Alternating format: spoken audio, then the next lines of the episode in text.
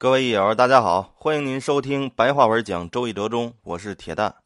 现在咱们讲小旭的爻辞：初九，复自道，贺其咎，吉。这句这个“贺”字儿，也有人读成“和”，也有人读成“贺”，各有各的道理。按照折中的解释来讲，都应该读成“和”，就是如何的“和”。按我自己的解释来讲，就应该读成“贺”。然后呢，咱们先解释折中的，后边给大家再补充。先看朱熹的解释，本意说下卦为乾为天，本应该是在上的事物。乾卦的志向是意欲上进，阳刚有为嘛。但是被阴爻所续止，初九这一爻所在的卦体就是乾卦，但是初九距离阴爻还很远。虽然和四爻为正应，然而初爻得正自守。不为六四所续止，所以有进复自道之象。就是说啊，他要前进，回到天上去。因为乾卦是阳爻属的，属于天嘛。占到这一爻就会无咎而吉祥。这块朱熹认为这个复自道，就是说他这个原本是天上的事物，他就要回去，说的是这意思，就是前进之象。然后程颐，程颐他说初九是阳爻，又处在乾卦之中。阳是在上边的东西，再者，阳具有刚健的性质，也可以使其向上前进。而且在上卦里边还有正应，就是说那个六四初九正应六四，所以初九就非常希望向上回到上卦中去。这个就是复自道，这是必然之道，所以叫复自道。这种回复既然是出自道义，出自天道，又会有什么过错呢？所以就是没有过错，就是吉祥了。各爻中所说的无咎，意思就是没有过错。所以说无咎就是善于弥补过错。即使爻的性质本来是好的，如果不遵守道义，就会有过错。初九由正道而行，没有过错，所以说是合其咎，没有过错就是吉祥的。这块成珠都认为啊，这初九是这父子道是往上前进，回到上卦，回到天原来本来的位置。这个对不对呢？待会儿咱们再说。然后看吉说，吉说首先王申子他说复就是返回的返。初九以阳刚居在刚健的前提，志向是意欲上行，而为六四得时得势者所续止，所以初九的状态是复。虽然被续止，然后又复，但是他能自守以正，不为六四所续，所以说是复自道。是说，虽然被对方所续止，而我自己其实能够恢复自己的道，这怎么理解？就是说啊，这个初九它本来是往上走，但是呢，六四的政策是不许往上走，但是初九呢，呃，肯定就一时就走不了了。可是他能自己回归自己的本位，坚守正道，坚守自己的前道，这就叫复自道。虽然一时往上走不了，但是我做好准备，就这么一个意思。然后说公患。他说：“复自道，这个‘复’字和无往不复、不远复这含义相同，是说恢复在下位而不前进。初九以阳刚之才居于卦的最下，为六四阴爻所续止。他知道事情的微妙征兆，但是不能前进，而自己准备恢复其道，这哪里有什么罪疚呢？九二牵复也是说和初九牵连而内部恢复其道。”《易经》和其他经典有很多内容都认为“复”是上进的意思，就是这块公焕他认为这个“复”和程朱的理解就不一样。程朱认为都是上进嘛，回到原来天的位置；公焕认为不是回到天的位置，而是说回归自己的本位，只是在内部做好准备。后边那个九二也是和自己一块牵连，他就在内部恢复其道，在外边暂时先遵守六四的牵制、六四的续旨。这是公患的认为，他和那个王申子的理解差不多。然后是于衍，他说父是回归本位，初九阳刚，往应阴柔的六四，然而却受到他的制约，岂不是失道而有罪疚吗？如今返回自己的正道自守，所以能够转旧而为吉祥。他觉得前往就会受到六四阴柔的制约，这样的话，作为阳爻来讲，有失身份呢。失去了前道就有罪疚，所以他回来，我索性不受你制约，我回来我自首，这样就吉祥。然后是何凯，他说天地之间的气化为人事，都有阴气蓄止阳气的时候。阳气既然为阴气所蓄止，就不宜过于阳刚躁动。初九以阳刚之才居在阳刚之位，潜伏于下，何救之有啊？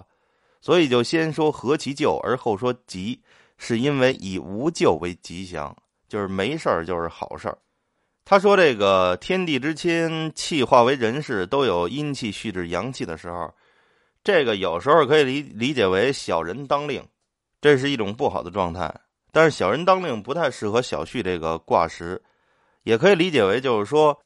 眼前情况困难，各种事情都得缓缓而图，不能有大的动作，不能过于阳刚有为。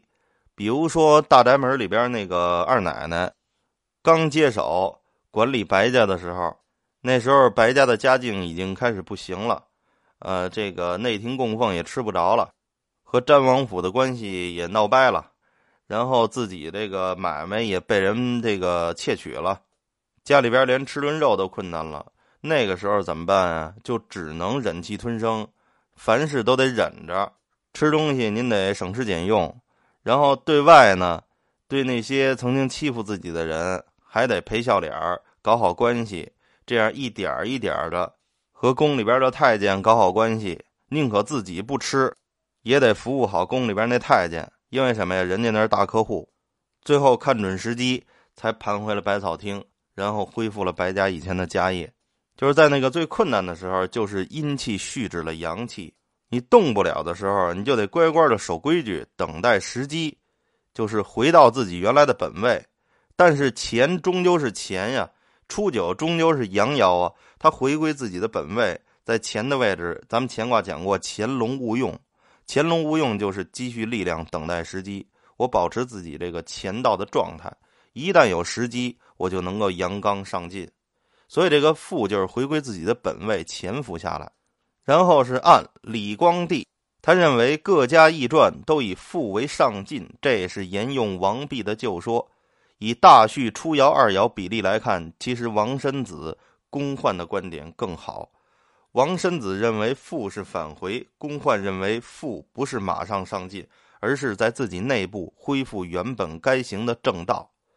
就是韬光养晦，他这儿提到大戌卦，大戌是山天大戌，咱们现在讲小戌是风天小戌，小戌是用风来戌，大戌是用山来戌。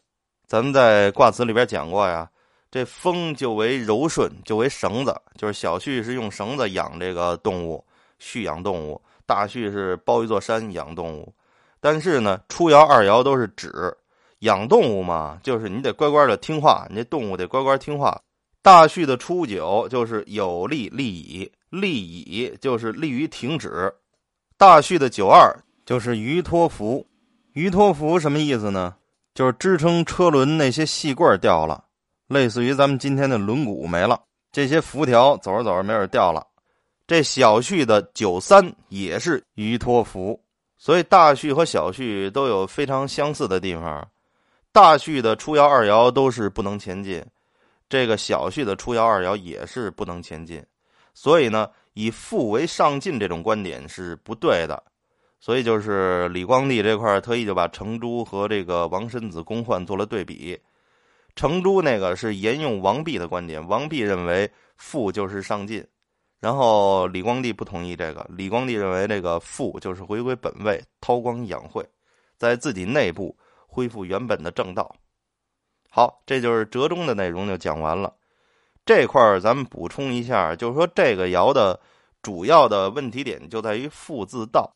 李光地推崇王申子和公焕，确实是公焕的解释是最正确的，但是公焕他自己说的就比较少。李光地也是肯定了一下，并没有详细的解读。咱们回顾一下这公焕怎么说的。他说：“这个‘父’字道的‘父’就是不远赴的‘父’。”他提到这个不远赴什么意思呢？这不远赴说的是复卦的卦辞。那么小序卦如何和复卦形成联系呢？好，从这儿开始涉及到卦爻啊、旁通啊、取象内容就比较多。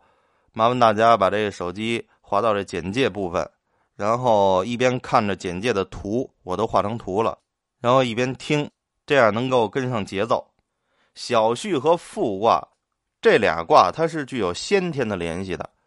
就是这两个卦是怎么形成的呢？就是乾卦的四爻，乾卦的九四，旁通到坤卦的初六。旁通，咱们在师卦里边已经讲过这个概念了。乾卦的九四旁通到坤卦的初六，就变成什么状态呢？就是乾卦的九四就变成了六四，就是风天小序；坤卦的初六就变成了初九，就是地雷复。所以小序和复卦，它首先是具有先天性的联系。所以这个公患就说：“小序的初九，复自到，就是复卦初九不远复。”那位说：“那这小序是不是就和复卦就是旁通呢？”不是这么直接的，不是这么简单的联系。它里边还有一些复杂的联系。旁通这概念，咱们回顾一下啊。旁通，咱们在师卦上六讲过一次，就是说每一个卦都有一个旁通卦，两卦中间三个爻互相旁通。具体哪三个爻呢？就是两卦之间上下卦里边相应的爻，比如说初爻和四爻，二爻和五爻，三爻和上爻互相交换，并且往往就有相关的爻辞作为辅证。或者说有一个其他的卦作为佐证，这是不能胡乱旁通的。而且呢，不是说两个旁通卦之间这三组爻都能互相交换，有的是只交换其中两爻，有的是只交换其中一爻。像太卦跟否卦是两两互相不交换，是自己跟自己旁通。但无论是全交换还是交换一部分，这个只要有联系，这都叫旁通。所以六十四卦一共就分成三十二组，这三十二组都是有规律的。三十二组慢慢讲，碰到一些特别重要的，咱们现在就先讲一下；一些不是特别重要的，咱们就到后边。比如说，回头咱们讲某卦的时候，它的那个旁通卦在前边，咱们已经学过了。这样的话，咱们再讲旁通的概念，那不就好理解的多吗？到那个时候，咱们再讲，咱们前边所以涉及的旁通就比较少，因为是这个概念渐渐给大家补充。但是这个小旭这个初九这复字道，它涉及到复卦了。这爻辞上直接出现了，没办法，咱们就提前拿出来把这旁通讲一下。如果说不是这么直接的，咱们尽量留到后边再讲。好，回到这个小旭，小旭的旁通是复卦吗？咱们可以先旁通一下试试。按照旁通的规律，小旭的九二和复卦的六五这么一旁通，复卦的六三和小旭的上九一旁通，那么小旭和复卦都变成什么了呢？就小旭的九二就变成阴爻了。小旭的上九也变成阴爻了，那么小旭上边巽卦就变成坎卦了，小旭下边乾卦就变成离卦了，这就是水火既济。那复卦变成什么样了呢？复卦的六五就变成九五了，复卦的六三就变成九三了。原来地雷复也变成水火既济了，而既济就是万事俱备，一切都达到最佳状态。这寂寂是一种稳定的状态，它就不需要积蓄了。这和小序的意义不相关联，所以小序从这个卦意上来讲，它和复卦不是旁通。那它跟谁能旁通呢？小序是跟豫卦旁通，小序通过豫卦和这个复卦间接的形成联系。豫卦是雷地豫，它跟这个复卦一区别就是复卦是地雷复，它是雷地豫。复卦是地在上边，雷在下边，它是雷在上边，这个坤在下边，所以这个豫卦跟复卦的转变就非常容易。豫卦的九四来到自己的初六，这豫卦就变成了复卦。这个豫卦就是咱们现在河南的简称啊，豫，豫就有预备的含义，凡是预则立，不预则不立，所以豫就是准备的意思。准备就跟这小序的卦意就是相通的，小序嘛。我先小小的积蓄着，做着准备。小序旁通豫卦，小旭的九二和豫卦的六五旁通，小旭的上九和豫卦的六三旁通，雷地豫就变成了泽山咸。咸是什么意思？咸就有全部的意思，就有都的意思。而小旭什么意思？小旭就是积蓄的意思。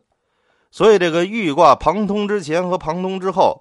都跟小旭的意思是相通的，旁通之前这个豫就是准备的意思，旁通之后就是全都的意思。而小序经过预就是准备，经过咸这个全都咸也有感应的意思，接全都，然后小畜就变成了寂寂，它就由不足的状态变成了水火既济，就准备完成。所以这小畜跟玉卦是旁通的。小畜的旁通卦是玉卦，小畜和玉卦之间具体有什么联系呢？这中间还涉及一个中介，就是小过卦。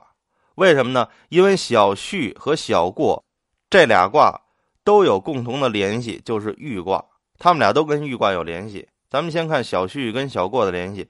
小畜卦的卦辞是“密云不雨，自我西郊”，而小过里边也出现了“密云不雨，自我西郊”，这个就不容忽视了吧？完全一样。为什么小过和小畜都有相同的词呢？因为他们有共同的联系，就是玉卦。玉卦是雷地玉，就是震上坤下；雷山小过呀，就是震上艮下，就差这么一个爻。小旭的上九来到玉卦的六三这个位置，这玉卦的六三就变成了九三，所以雷地玉就变成了雷山小过。所以小旭和小过它有紧密的联系，就差这么一爻，小旭能把玉卦变成小过。所以他们俩有相同的词，就是“密云不雨，自我西郊”。那说凭什么是小畜啊？我随便弄一个别的羊爻不成吗？别的羊爻不成，因为只有小畜是“密云不雨，自我西郊”。小畜能把这个玉卦变成小过，所以小过是“密云不雨，自我西郊”。他们这三个之间是有紧密联系的，所以小畜跟玉卦是旁通卦，中间有一中介，就是小过。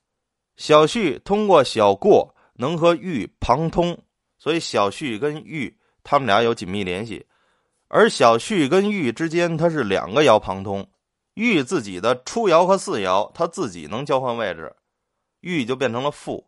小旭跟玉既然是旁通的，所以这个玉变成负之后，这小旭跟这负也有联系，但是不是胡乱联系的，是涉及到旁通的联系。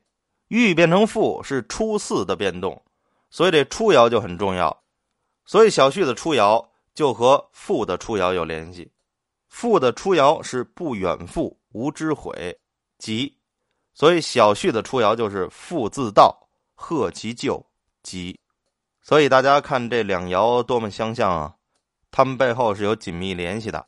好，刚才咱们提到这个小旭跟小过，这个小过是小旭跟玉之间的一个中介嘛。那么咱们再说一下，有一些卦辞里边没有提到的内容，在这旁通这儿也都涉及，就一块儿都说了。就是说卦辞是“密云不雨，自我西郊”嘛，这“密”就是充实的意思。就是说呀，小畜跟玉是旁通的，这小畜的九二旁通到玉卦的六五，那么这个六五它原来是阴爻，这九二旁通过来了，这阴爻就充实了，就变成阳爻了。它充实了，所以就是密。然后密云不雨，这个云和雨都是由水构成的，水就是看坎卦。那哪儿找这坎卦呢？这小旭的九二先去旁通到了玉卦的六五，然后小旭的上九又旁通到了玉卦的六三。那么这样，小旭的上卦就变成了坎卦，也就是云。因为小旭原来是风天小旭嘛，就是巽上。那么上九一下就变成六三了，这六三上来之后，上九变成阴爻了，那么上卦就由巽卦就变成了坎卦，就变成了水天虚。所以呢，水在天上就是云，和前边咱们刚才解释了那个密合一块就是密云。而玉卦呢，以前它有一个坎卦，那个时候不是雷地玉吗？哪有坎？哎，对，它三四五能互成一坎卦，三是阴爻。四是阳爻，五是阴爻，真能护处藏着一坎卦。可是经过这么一番旁通呢，玉卦变成咸卦了，泽山咸就护不出坎卦来了，就没有水了。没有水，前边雨是坎卦，没有水它就不下雨，所以和那个密云连起来就是密云不雨。这就是咱们用旁通，顺便把这爻辞也解释一下。好，咱们回到小旭的初九啊，父自道，贺其咎，吉。这小畜和复卦，咱们前面说过是有紧密联系的，所以小畜这个初九的爻辞就有父字道，这父字道就是复卦的复。玉卦它自己和自己旁通，玉卦的四爻来到初爻，这雷地玉就变成了地雷复，而小畜和豫卦它是旁通关系，所以小畜的爻辞就说“复字道”，指的就是复卦初爻嘛。复卦的爻辞是“复亨，出入无极，蓬莱无咎，反复其道”。看没？反复其道，七日来复，利有攸往。复卦的初爻的爻辞是“初九不远复，无之悔，元吉”，而小序的初爻是说“复自道，何其救吉”。前边李光地给出的结论，他折中了钱儒的观点。结论就是说，初九在乾卦原本是阳气上升，但是为六四所续止，所以不敢走远，又返回到本位守正了，正好就对应复卦的不远复，这都是吉祥的。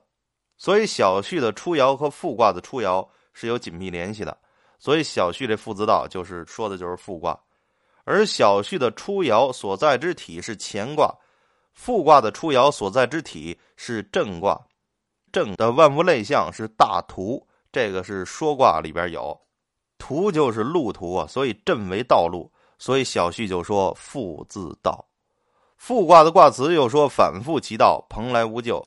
所以就足可以证明小序的初爻复自道指的就是复卦初爻。好，这一块咱们讲的就是用旁通的关系来解释了一下这个爻辞，顺便咱们又重复解释了一下那卦辞的密云不雨。好，旁通说完了，咱们再说一下取象。这个复字道从取象上怎么看呢？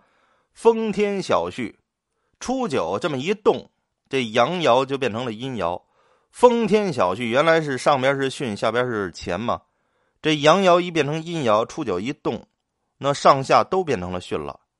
整个小序卦就变成了巽卦。巽在万物类象上为入为福，巽为入，见于说卦传，巽入也。巽为福，在杂卦里边，巽福也。所以入福就是进来，然后潜伏。初九上应六四。而六四为外卦巽的初爻，所以入潜伏，它从外边到里边入而潜伏，正好就是小序之象。入伏，它就不会有所往，它只能父子道。它在那趴着，它能有所往吗？它只能回来，回归自己本位。这是从取向上来讲，父子道。然后咱们联系一下其他爻，这个九二是千父，千父什么意思？就是牵引回复正道。九三呢，鱼脱浮，就是车轴掉了，车轴一掉，轱辘也掉了，就有走不动之象。所以这个乾卦下边乾卦这三个爻都走不动，不可能初九他自己能走得动。那九二九三都走不动，初九能走得动吗？所以那不可能的。所以初九这父子道从这方面来讲，也可以证明他是回来，就是从道路上返回，回归本位。好，这个父子道咱们从象上已经解释完了。然后咱们解释一下这个开头，咱说这个“和”字儿到底是念“和”还是念“鹤”？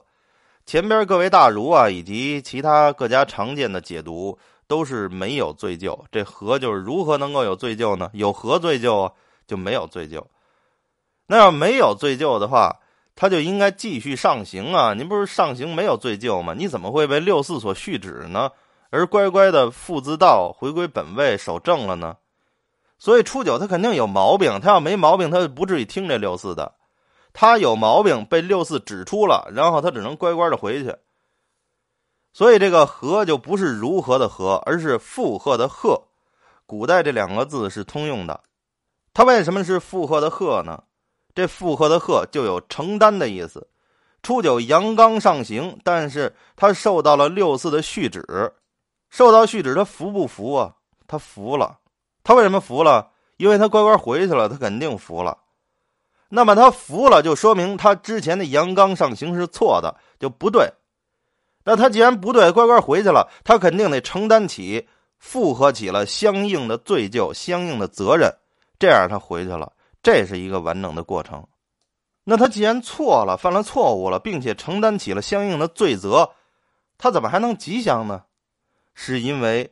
他把灾难化解于无形之中，初九他就在本位，基本没动，而且六四跟他是阴阳正应，心里边非常默契。六四那边心念一动，六四非常柔顺的政令一发出来，初九马上就意识到了，赶紧的就改变了自己那种阳刚上进的心态，乖乖的在本位父自道了。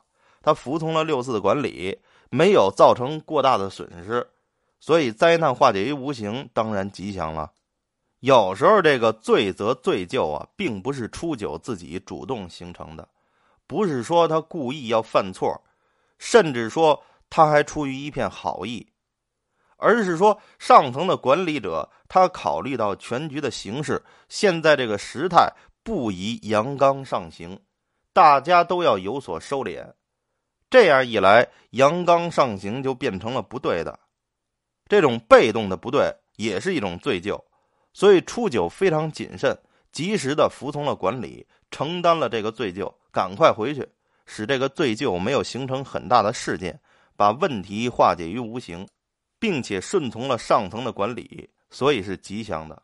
所以到这儿，咱们就彻底说清楚了：这富不是阳刚上进、返回天上的意思，不是那意思，而是返回自己现在的本位，面对现实，做自己该做的事情。这种情况就好像武王去世之后，成王继位，周公辅成王。这武王一去世，这国家的这个中心人物轰然倒塌了。这时候，纣王的一些外围势力就开始蠢蠢欲动了。但是，由于周公的文治武功，就使得很多人停止了危险的想法和行动，就他们从心里就打消了这个念头。那他从心里打消这个念头，他就没采取行动，没采取行动，法不诛心，所以也就不会遭到灭亡的危险了。这个就是对他们自己来讲也是好的，对整个国家来讲也是好的。